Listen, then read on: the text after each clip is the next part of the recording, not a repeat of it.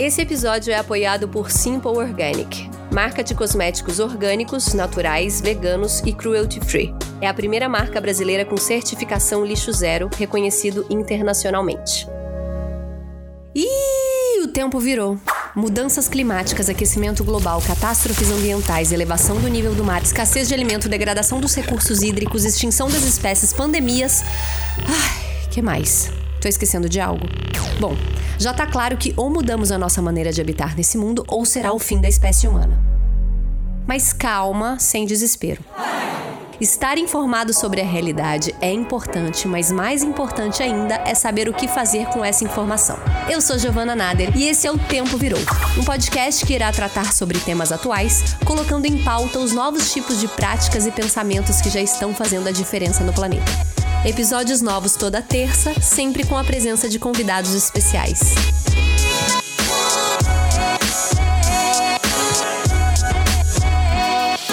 Oi, gente, como vocês estão? Bom, eu tô bastante animada pro episódio de hoje porque a gente vai falar sobre temas que eu adoro e com uma amiga muito querida que tá para chegar nesse podcast há muito tempo. Tô feliz que ela tá aqui hoje. Antes, eu gostaria de saber se vocês já ouviram falar nesse termo, economia circular. Economia circular é uma nova forma de pensar a produção e o consumo, assentada nos princípios de redução, recuperação, reutilização e reciclagem de materiais e energia, os chamados 4 R's na economia circular. Ela é um modelo alternativo à economia predominante no mundo atual, que é a economia linear, onde a gente extrai recursos naturais para a produção de bens, produtos e que a gente descarta eles sem qualquer consequência, eles não voltam à natureza, né? Já a economia circular tenta reproduzir os ciclos da natureza dos resíduos orgânicos, também para produtos industriais, de modo que nenhum resíduo inorgânico vá parar em aterros ou lixões ao céu aberto. E quem veio falar aqui com a gente hoje é ninguém mais, ninguém menos que Fernanda Cortes, minha amiga querida, referência em assuntos ambientais. A Fê é ativista ambiental, palestrante, embaixadora Mares Limpos pela ONU Meio Ambiente e criadora do Menos um Lixo, que começou com um copo copo para reduzir a poluição plástica de copos plásticos no mundo e hoje é um movimento de educação ambiental que empodera pessoas, empresas e governos para a sustentabilidade. Fê, que bom que você finalmente está aqui com a gente. o prazer é meu, amiga. Demorou, mas acho que chegou para um tema bom, hein? Tô achando que esse tema é mara. A gente tentou trazer a Fê para outros temas aqui, mas o universo conspirou a favor de você vir nesse. É isso, tá tudo certo, né? Total. Fê, bom, eu dei uma introduzida aqui sobre o tema, que é economia circular, mas eu queria ouvir a sua visão, né, de como você acha qual é a melhor forma da gente definir e entender esse termo economia circular. Bom, eu acho que a gente está falando nesse momento de uma nova lente, né? De uma nova forma de enxergar a realidade e a maneira como ela se apresenta e se desenvolve. Quando a gente pensa em economia, eu gosto muito de pensar nas regras que estão por trás do funcionamento dessa teia de recursos, que a gente ainda chama de recursos, né? O que, que acontece com esses recursos? Porque, no fundo, a economia é aquela que dita as, as regras sob as quais a gente funciona. Então, ela é muito responsável por incentivar ou desincentivar certas práticas e certas maneiras de fazer as coisas que podem melhorar ou piorar muito a nossa situação. Que o que a gente tem visto, né, são regras e são visões de mundo que pioram. A economia circular, ela é basicamente uma tentativa da gente imitar a natureza que funciona perfeitamente evoluindo há 4.6 bilhões de anos só nesse planeta. Na natureza, por exemplo, não existe o conceito de lixo, porque lixo é um oferecimento do Sapiens para você. Na verdade, o, o, lixo ele é um erro de design, porque na natureza, quando alguma coisa morre é, ou acaba a sua vida útil daquela forma, ela vira matéria-prima, ela vira adubo, ela vira outra possibilidade. Então não existe esse conceito de lixo, né? É, os materiais naturais são todos intercambiáveis entre si. Então tudo, no final das contas, vira uma outra substância. A visão de economia circular, ela ela vem dessa lógica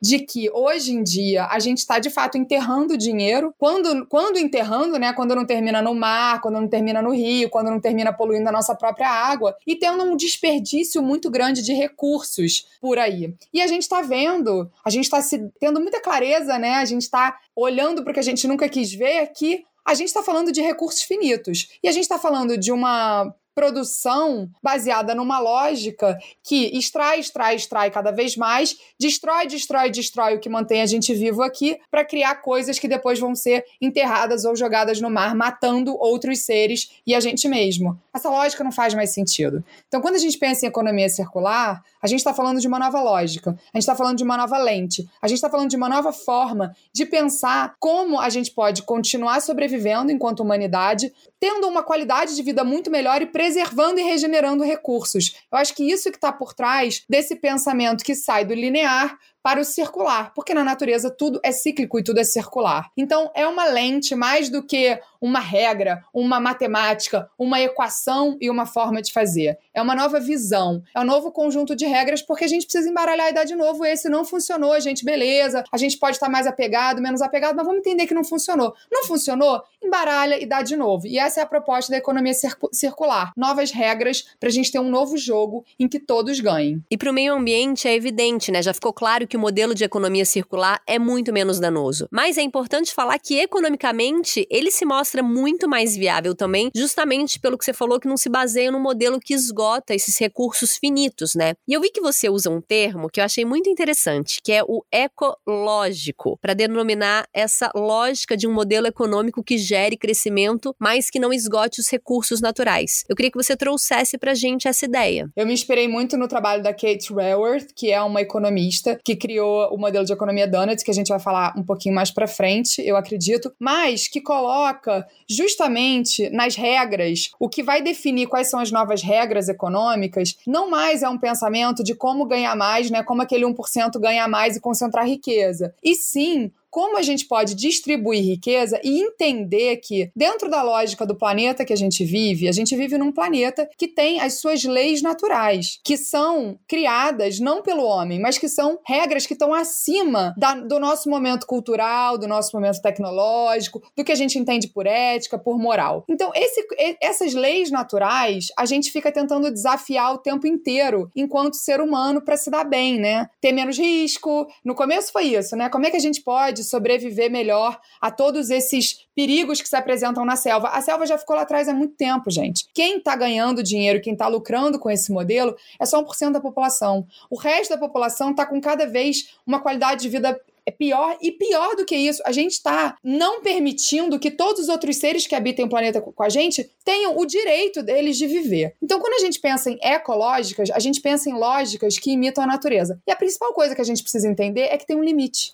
Existe um limite planetário. A meta perseguida por todos os países e todas as empresas de crescer dois dígitos por ano todos os anos, com base numa economia linear, baseada no extrativismo e em recursos finitos, matematicamente não fecha. Qualquer pessoa que, simples, que, né, que fizer uma conta simples ali, né, de somar e subtrair, sabe que isso não fecha. Então, ecológicas é a gente primeiro entender que a gente tem um limite planetário, a gente tem que colocar na, na, nossa visão de regra acima de todas, né? Hoje em dia, lucro acima de, tu, de tudo, né? E o agrotóxico acima de todos, no Brasil, por exemplo. A gente tem que colocar aqui o que está acima de tudo é uma maneira de enxergar o mundo vendo a teia da vida. Então, quando a gente coloca essa lente da teia da vida, a gente começa a mudar aquilo que a gente entende como possível, mas mais do que isso, a gente, aquilo que a gente é, enxerga como forma de viver, como é, o que significa as regras e as maneiras como a gente vai criar esse desenho novo da humanidade.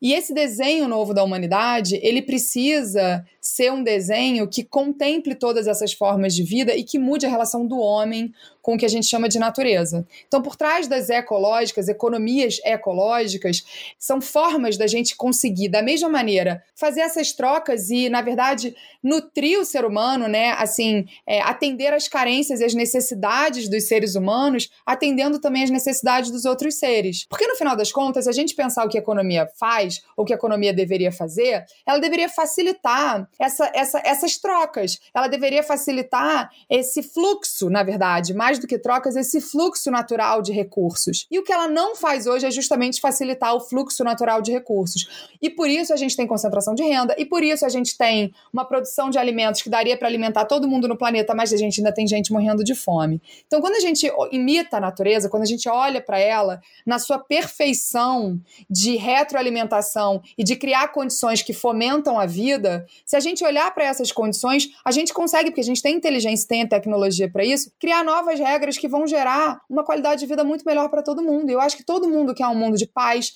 de justiça, de equidade, de distribuição de renda e de felicidade, né? Então, as ecológicas, as economias ecológicas são economias que se baseiam na natureza, aprendem com a natureza e colocam a gente um pouco mais com as sandálias da humildade, de entender que a gente faz parte de uma teia da vida. E o que, que a gente pode fazer para contribuir para essa teia da vida? Fazendo sim uma economia girar, todo mundo ter as suas necessidades satisfeitas e todo mundo sendo feliz. Sim. E você falou um ótimo ponto também, que a economia linear ela acirra ainda mais as desigualdades, que a gente já não deu certo de várias maneiras e ainda mais na desigualdade social que o mundo está hoje, né? A economia Dunnett traria alguma solução de se pensar nessa desigualdade, pensando que somos 7,6 bilhões de pessoas no planeta? Então, a economia Dunnett, para mim, ela é uma matriz muito boa.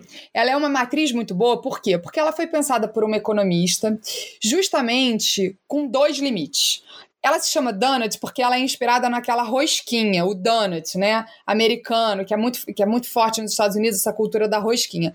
A rosca de dentro, ela tem um buraco vazio, né? E o que, que é essa rosca de dentro na economia Donut? São as ODS, são os Objetivos de Desenvolvimento Sustentável da ONU, que são aquelas, aquele, aquele alicerce sobre o qual a humanidade vai ter acesso à água, acesso à educação, justiça, paz, porque os, as 17 ODS, elas falam sobre o desenvolvimento sustentável dos seres humanos e de Gaia, né? E da natureza. Então, é preservar e restaurar, na verdade, a gente precisa restaurar, porque se a gente só preservar, a gente não está muito bem, mas restaurar as condições da, de vida da natureza, as condições do ar, da água, da poluição, de, desse ciclo todo da vida, né? Da manutenção das espécies, da gente não causar novas extinções, mas também da gente ter uma qualidade de vida básica para os seres humanos. Então, ela, ela contempla isso. Se, e, e o desenho é o seguinte: o que está dentro desse buraco vazio não está atendendo às condições mínimas que garantem qualidade de vida e bem-estar para as pessoas. Lembrando só que qualidade de vida e bem-estar não necessariamente estão atrelados a consumo e materialismo,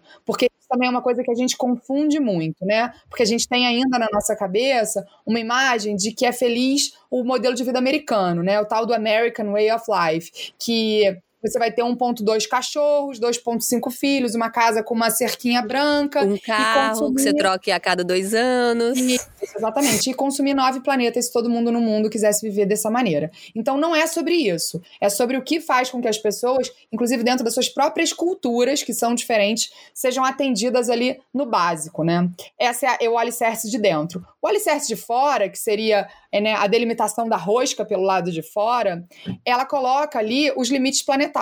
São nove limites planetários que a Kate contemplou nesse modelo, baseado em vários estudos de clima de biodiversidade e de teoria sistêmica de como o, o planeta funciona, né, como essa teia de vida acontece na prática no planeta.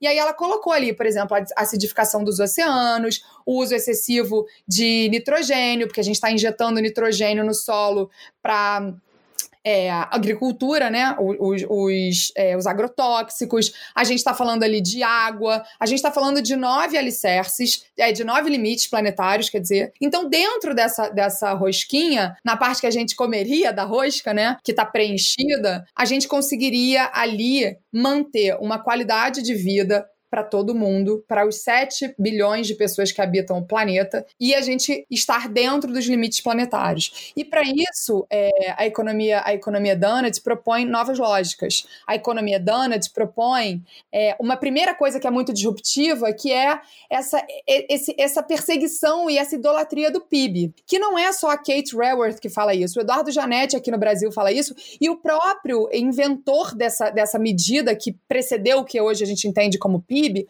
quando ele criou esse indicador, que foi criado em outro momento do mundo, quando a gente tinha. É, os Estados Unidos estavam vivendo pós-Grande Depressão, a gente ainda tinha Guerra Fria, a gente ainda estava com esse com essa outra lógica e com, esse, com essa outra realidade operando, e a gente não tinha ainda claramente é, os dados sobre o que a gente estava fazendo em termos de aquecimento global, em termos de pressão sobre a teia da vida. Quando é criada essa lógica que deu origem ao PIB, né? Ele foi bem claro, ele falou: olha só, isso daqui mede apenas, única e exclusivamente a riqueza produzida pelo país, pelos Estados Unidos, né, que foi quem criou isso, durante esse ano. Ele não está medindo as externalidades, ele não está medindo o quanto isso impacta o futuro, ele não está medindo, inclusive, se as pessoas têm uma qualidade de vida boa. Ele mede apenas a riqueza produzida. E aí acabou que a gente fez uma convenção internacional muito equivocada de que Políticos são eleitos e derrubados por conta de crescimento de PIB. Presidentes de empresas são eleitos e derrubados por conta de crescimento. Então, a grande questão que a Kate coloca, e não só ela, uma linha gigante de economistas tem falado disso cada vez mais, e economistas até considerados liberais, tá? Isso não é uma pauta de esquerda, porque é uma pauta de matemática, na verdade. Estão falando, gente, olha só, o PIB, ele não indica nada, porque quando tem uma guerra num país, aquele país precisa produzir armamento, não, não, não, o PIB aumenta. Quando a gente teve, por exemplo, a crise da água no Rio de Janeiro, a gente vendeu mais água, mais água engarrafada. Aumentou o PIB. Isso quer dizer que foi bom para alguém, tirando os donos de, de empresas que engarrafam água, né? Porque eles não produzem água, eles, eles produzem plástico, só pra gente lembrar aqui. Eles só engarrafam a água que deveria ser de todo mundo. Deveria não. ser gratuita e livre. Exatamente. Isso é só um parênteses. Não, mas o PIB aumenta. Então o PIB é uma medida que, eh, que funcionou ao que é a, a proposta dela, que não é a proposta de delimitar e, e, e, de, e de consensuar, né? De ter um consenso sobre qual é a ética e qual é a política dos países frente ao que a gente está vivendo agora. Então, o que a Kate fala que é muito legal da economia Donut é que a economia, como a gente vem acompanhando até agora, né, o tal do business as usual, ele é pautado em conceitos que foram criados desde 1800. Só que os desafios planetários são do século 21. Então, a gente está usando uma lógica do século 19 para endereçar problemas do século 21. A gente tem que atualizar essa lógica. A gente tem que atualizar esses pactos globais se a gente quiser permanecer vivos enquanto humanidade com qualidade de vida e não numa visão do Mad Max. E aí ela vai criticando muitas coisas, inclusive o que é qualidade de vida e inclusive o que eu acho lindo, o potencial do ser humano nisso tudo. Porque pelas lógicas das economias tradicionais, as pessoas são apenas forças de trabalho. Elas são apenas criadas para viver na roda do rato. Quando na verdade a gente tem um potencial criativo incrível enquanto ser humano na humanidade. Como é que a gente coloca todo esse potencial a serviço da criação desse florescimento da vida? E por isso a, a, a, a economia donut me, me encanta tanto. E aí, para quem está ouvindo a gente, a notícia muito boa é que na Europa ela já está sendo usada como uma matriz para desenhar a reconstrução pós-pandemia. Amsterdã foi a primeira cidade do mundo que decidiu por conta de duas mulheres maravilhosas, a Kate Raworth e a Marique von Dominic, que eu acho que é o sobrenome dela, é, que é uma, como se fosse uma, uma, uma vice-prefeita de Amsterdã. Amsterdã já está muito à frente da gente na pauta da economia circular. Amsterdã tem muitas iniciativas de economia circular rolando, talvez seja a cidade que mais tem iniciativas de economia circular. São Francisco tem bastante também, mas Amsterdã já estava muito, já estava avançando muito em relação a isso. E aí a Marique percebeu, que já está no governo há um tempo com essa pauta, percebeu que acabava que as, que as iniciativas de economia circular dependiam muito da boa vontade vontade de empreendedores porque a lógica econômica ainda não era feita para isso. Mesmo, mesmo o governo lá criando medidas diferentes das que a gente tem aqui, por exemplo, para incentivar, né? E aí, eles perceberam na pandemia uma grande oportunidade de revitalizar a economia de Amsterdã com base na economia Donut. Então, é, é, Amsterdã virou agora um grande laboratório. Então, é muito legal, porque o Donut ele faz o local junto com o global. Você age localmente, mas você entende o impacto que o local tem no global, entendeu? Acho que eu falei muito, mas eu, eu também tentei trazer é, para os otimistas ou os pessimistas de plantão a visão de que sim, gente, já está acontecendo. E, por conta de Amsterdã, a União Europeia já está é, discutindo essa lógica da economia Donuts para levar para outras cidades. Copenhagen já sinalizou, outras cidades é, europeias também. Em relação à economia circular, o que eu fico pensando é muito no reciclar, né? Se fala muito sobre o reciclar dentro dela. Talvez daqueles quatro R's é o que a gente mais fala. Mas assim, a gente tem que trazer para a nossa realidade brasileira agora que a taxa de reciclagem no Brasil é menos de 3%. Então eu queria saber de você até quando compensa a gente insistir nisso, sem que haja, por exemplo, investimento do governo em reciclagem, que a gente sabe que ainda está longe de acontecer. Olhando para essa realidade Brasil e mundo também, eu te pergunto: é possível a gente tentar incentivar a economia circular sem resolver essa questão da reciclagem? Ou melhor dizendo, incentivando essa outra forma de produção de consumo? Então, na verdade, se a gente de fato aderir à lógica da economia circular, o que a gente ainda chama de reciclagem, que provavelmente vai ter um outro nome, tá, Gi? É, ele vai ser pilar. Por quê? Porque a lógica da economia circular é como é que eu posso recolocar no sistema de volta todos os materiais utilizados. E aí, a gente tem, por exemplo, no caso do Brasil, a gente tem a lata de alumínio como é, um case, porque a gente recicla quase 99% dessa lata de alumínio, por dois motivos. Primeiro, porque é, existe sim um valor maior na cadeia da reciclagem desse material, mas também porque o design do produto vem sendo aprimorado ao longo do tempo para que ele seja infinitamente reciclado e facilmente reciclado. Então, é, essa lógica do desenho dos materiais é o que está por trás da economia circular. Hoje a gente tem questões em relação à reciclagem de por que ela não é maior, que são estruturais, quando a gente pensa em logística reversa, como voltar com esses materiais para as fábricas. O vidro, por exemplo, ele é infinitamente reciclável. Só que a gente tem, eu acho que duas ou três plantas no Brasil inteiro que reciclam vidro. Então, quando você está, por exemplo, no Distrito Federal, é muito longe você mandar isso para São Paulo. E aí, no Distrito Federal, o vidro é considerado não reciclável. Porque o que você vai emitir de, de gases de efeito estufa por conta dos caminhões, uso de pneu, etc etc, para levar isso para a fábrica, ambientalmente não compensa. E aí a gente não tem mecanismos legais que fomentem isso. Por exemplo, todo material, quando ele é rebeneficiado para entrar de novo na cadeia da indústria, ele paga de novo os tributos que ele já pagou quando ele era virgem. Então, muitas vezes é mais caro você comprar um material reciclado do que você comprar um material virgem. Por quê? Porque quem faz os incentivos hoje está a serviço de outros lobbies. Então, para a gente vivenciar um aumento na nossa taxa de reciclagem, a gente tem sim uma questão estrutural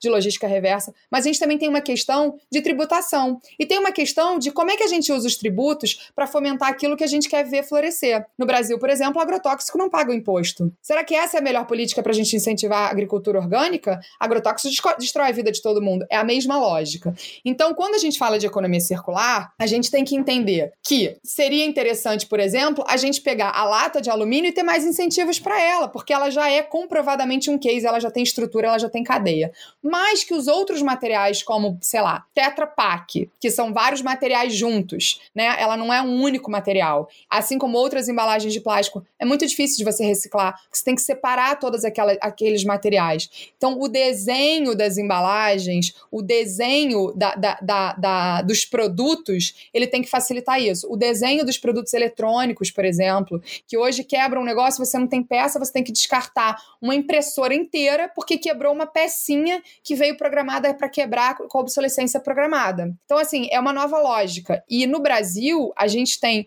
uma, uma oportunidade grande, né, em relação a isso, porque a gente tem essa, essa, essa, essa cadeia de reciclagem gerando renda para muita gente, só que a gente precisa ter novos incentivos. Então, não, não tem como a gente olhar para a economia circular sem olhar para reciclagem, porque a economia circular ela é baseada em você colocar de volta os materiais na linha de produção. Mas sim, tem um outro tem um outro step, tem um outro passo que a gente precisa percorrer, que é o redesenho dos produtos para que eles sejam facilmente reinseridos nessa lógica. Agora tem um outro R muito importante que é a regeneração, que inclusive eu sei que você está escrevendo um livro que fala muito sobre isso e inclusive estamos muito na expectativa de lê-lo. Fê, conta pra gente como que você enxerga esse da economia regenerativa, como ele se insere, né, ou até se sobrepõe à ideia da economia circular. É, de novo, eu acho que é uma lente também, né, uma lente mais ampla, porque a gente tem falado muito quando a gente pensa tanto na economia, quanto a gente pensa até em algumas questões do viés ambiental, na natureza e no homem separados.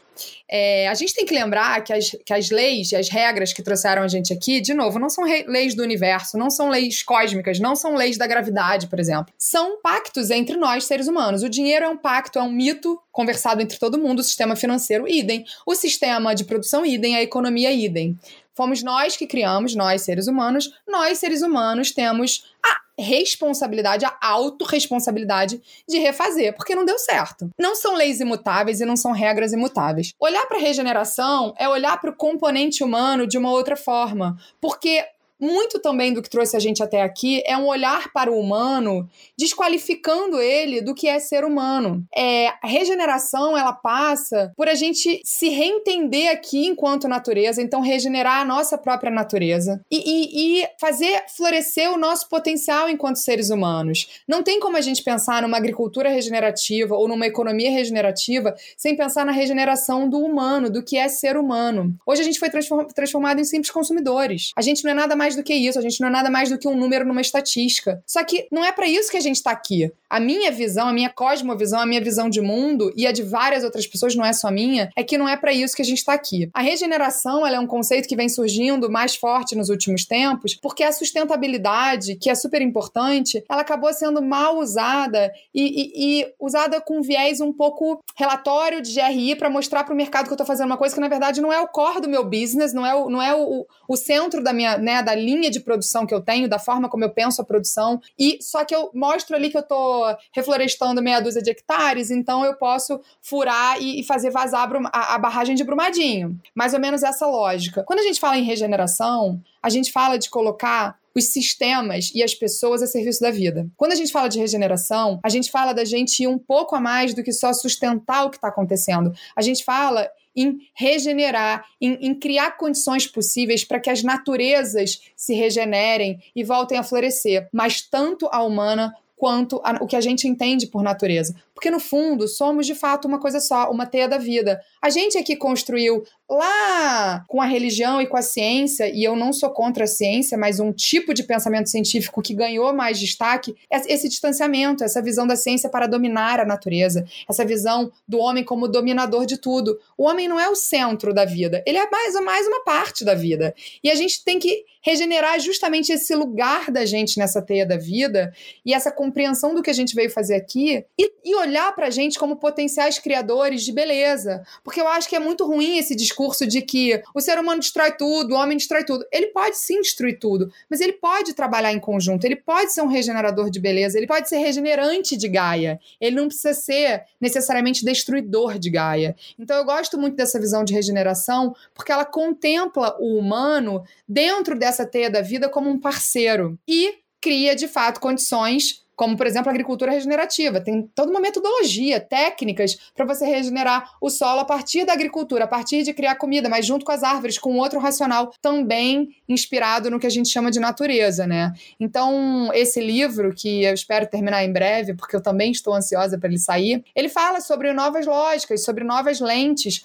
novas visões de mundo que que estejam mais alinhadas com o momento presente e com o potencial do ser humano mesmo, sabe? Porque não é só sobre quanto produzir, é, né? E como produzir. É para que produzir? Para que que a gente está aqui? Como é que a gente pode florescer? Como é que a gente pode voltar a ser feliz? A gente vê taxas de, de, de depressão, de suicídio, de doença aumentando, porque a gente está doente enquanto ser humano. A gente está desconectado da nossa, da nossa verdade, da nossa natureza, da nossa alma, do nosso espírito, do nosso propósito aqui na Terra. Isso foi feito culturalmente com a gente nos últimos séculos, talvez milênios. A gente tem como reconstruir isso, a gente tem como reconstruir essa teia da vida e o nosso papel nela. Então, por isso que eu sou muito fã dessa visão de regeneração, porque ela não vê mais o ser humano como simplesmente um destruidor de tudo, mas sim como um potencial criador do novo regenerativo, de florescimento, de beleza, de alegria e de bem-estar para todos os seres que dividem essa casa com a gente. Isso também entra num ponto que eu queria muito te perguntar, porque para quem tá ouvindo, gente, contar um parênteses é uma relação minha com a Fê. A gente é amiga há um tempo e a Fê é sempre aquela mulher que eu, eu corro para quando eu tô desesperada, né? Enfim, você lembra queimadas da Amazônia ano passado? Fê, agora ferrou, não adianta nada o que a gente tá fazendo. A emissão de gás carbônico nas queimadas é aí que tá ferrando o mundo, né? Ou se não na pandemia também a gente fez um, um um, call. Eu, Fernanda, e agora que a gente vai fazer? E a Fê sempre é muito otimista. Você sempre tem uma visão muito otimista das coisas. Inclusive, teve uma vez que você não teve resposta, que você virou pra mim e falou assim: Giovana, não, não é possível que a humanidade não vai ser capaz de sair dessa. Eu não consigo acreditar nisso. Eu não consigo acreditar nisso isso. É e isso. você é uma das pessoas que tem esse dom dessa comunicação. E eu acho que muito do seu dom tá nesse otimismo que você aborda as situações, né? Como você falou da economia Dunnett. Olha só, pessoal, já tá lá na Europa. A gente sabe, né? Putz, a Europa é uma micro parte do mundo que tá ferrado do outro lado. Mas eu acho que o Menos um Lixo, que começou com o movimento do copo, que inclusive o copo tá viralizado em todo o Brasil, maravilhoso, chegou até o Papa. Mas hoje é uma plataforma de educação ambiental que traz muita esperança, né? E também muita gente junto. E aí eu fico pensando que a gente está numa urgência, né? Na luta contra a extinção humana, onde é o que você falou, muita gente,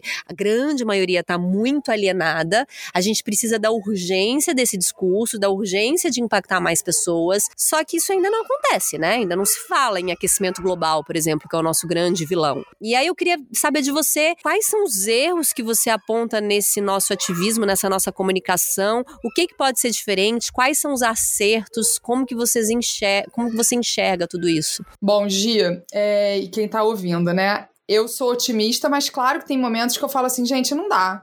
Não é possível. Que, assim, tipo assim, não dá. Eu, eu, passei anteontem aqui na Serra, onde eu tô meio que passando a maior parte da minha quarentena. Tinham 120 carros parados numa cachoeira na pandemia. 120 carros. Eu fiquei 15 minutos para passar. Aí aquele lixo todo no chão, eu falei: não dá, tem que fechar a cachoeira. O ser humano não tem merecimento para frequentar essa cachoeira do jeito que tá frequentando. Claro que isso passa na minha cabeça. E depois eu penso: bom, são pessoas ignorantes que não sabem o que elas estão fazendo, né? Para tentar amenizar. Ignorantes do ignorar, não burras, né? Ignorantes, não sabem. Não tem essa visão maior. E eu acho que muito do por que a gente não tem essa visão maior, que eu acho que a gente passa tempo demais, e aí o ambientalismo, eu tenho essa autocrítica, né? A gente passa tempo demais, e, e isso para mim também às vezes acontece, apontando o erro sem trazer novas narrativas. Eu acho que a gente está num momento de criar novas narrativas. Pelo seguinte, se a gente pensa quanticamente, já tem uma ciência chamada física quântica, né? Não é mais um papo de místico esotérico. A física quântica, ela fala que tudo é energia que o nosso pensamento e a nossa ação e a nossa atitude e o que a gente imagina gera esse direcionamento para a concretização daquilo que a gente está imaginando. Então, quando a gente quer, sei lá, fazer uma festa de aniversário, ou construir uma casa, ou alugar uma casa, a gente vai sonhando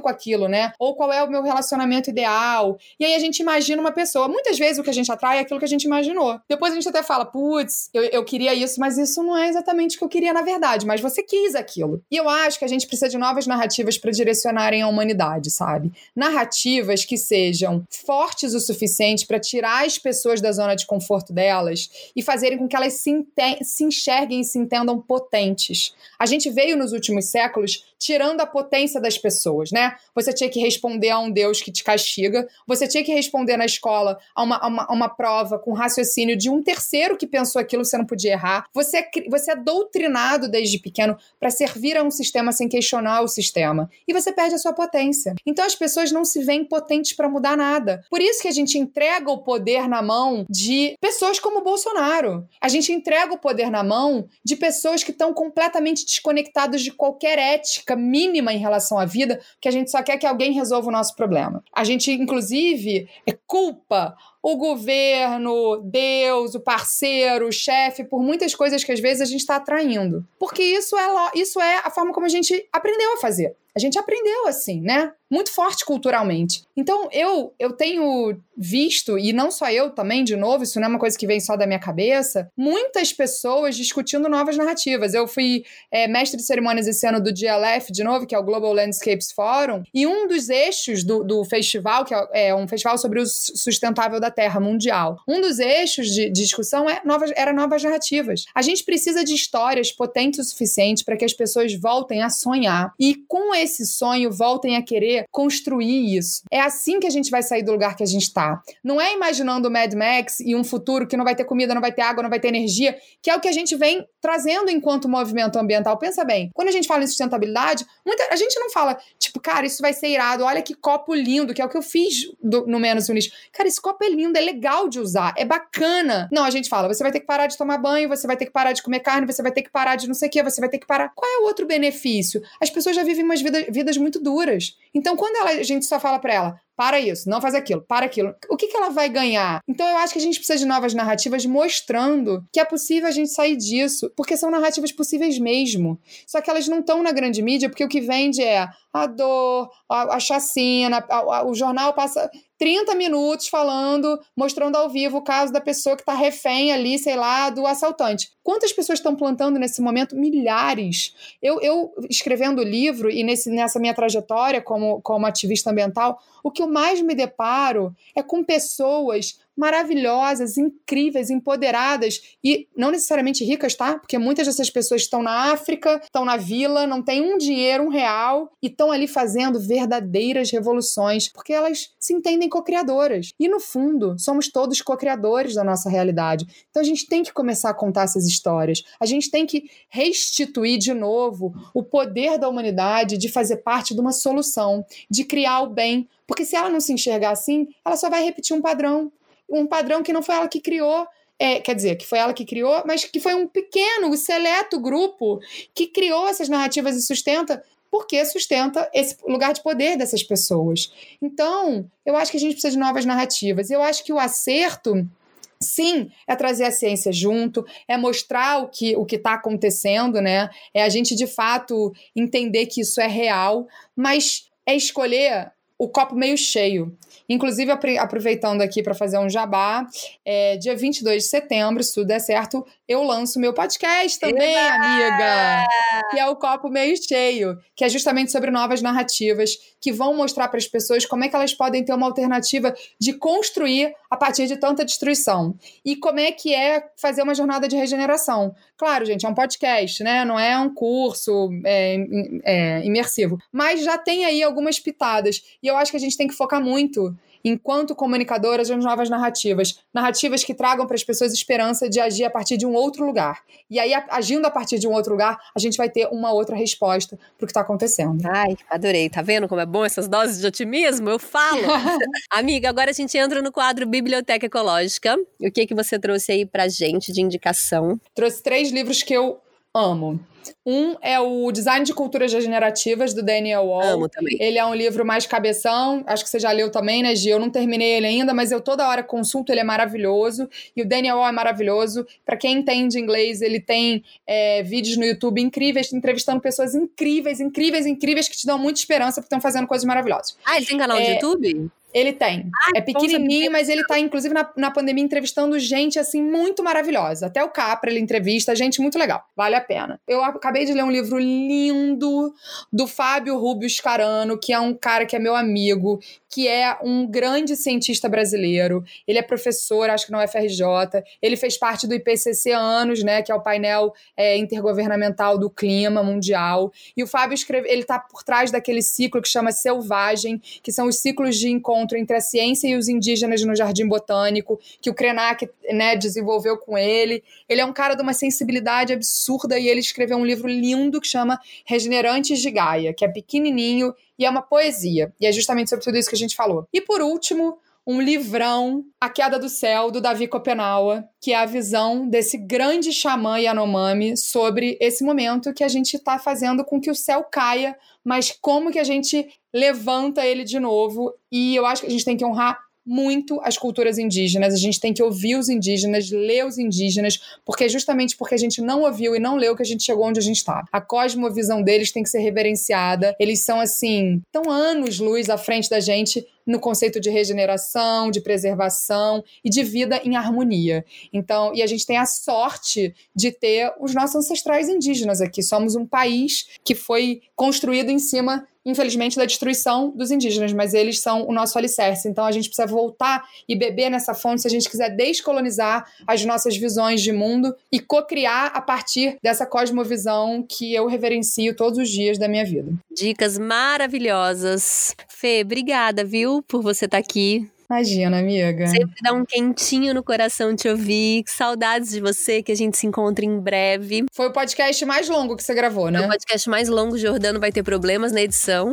Gente, desculpa, falei muito. Mas olha, a gente gosta é isso mesmo, viu? Que vocês falem muito mesmo, que depois é a gente, a gente não quer quebrar raciocínio de ninguém. E é isso, gente. Tá claro, né, que tudo que tá acontecendo no mundo é fruto desse modelo de produção que a gente adotou, que além de promover uma degradação ambiental, tremenda, ainda não consegue resolver problemas estruturais essenciais como desigualdade e fome. Então é urgente a gente pensar numa nova economia, por isso a gente apresentou aqui modelos alternativos à economia linear, como a economia circular, regenerativa, economia Dunnett, enfim, alternativas existem. Pensemos então num tipo de economia no qual a gente tira da natureza sem danificar usa e a partir do momento que a gente descarta, esse material volta para a natureza ou para o ciclo de produção de alguma forma. Eu fico por aqui. É, imagino que hoje vocês tenham escutado muito barulho de criança. Estou ao redor de três crianças de dois anos, sem muita privacidade de espaço. Então é isso aí, vida real, paciência. E a gente se vê na próxima terça. Um beijo e tchau. Um beijo, obrigada, amiga. Foi um prazer. Beijo, amiga!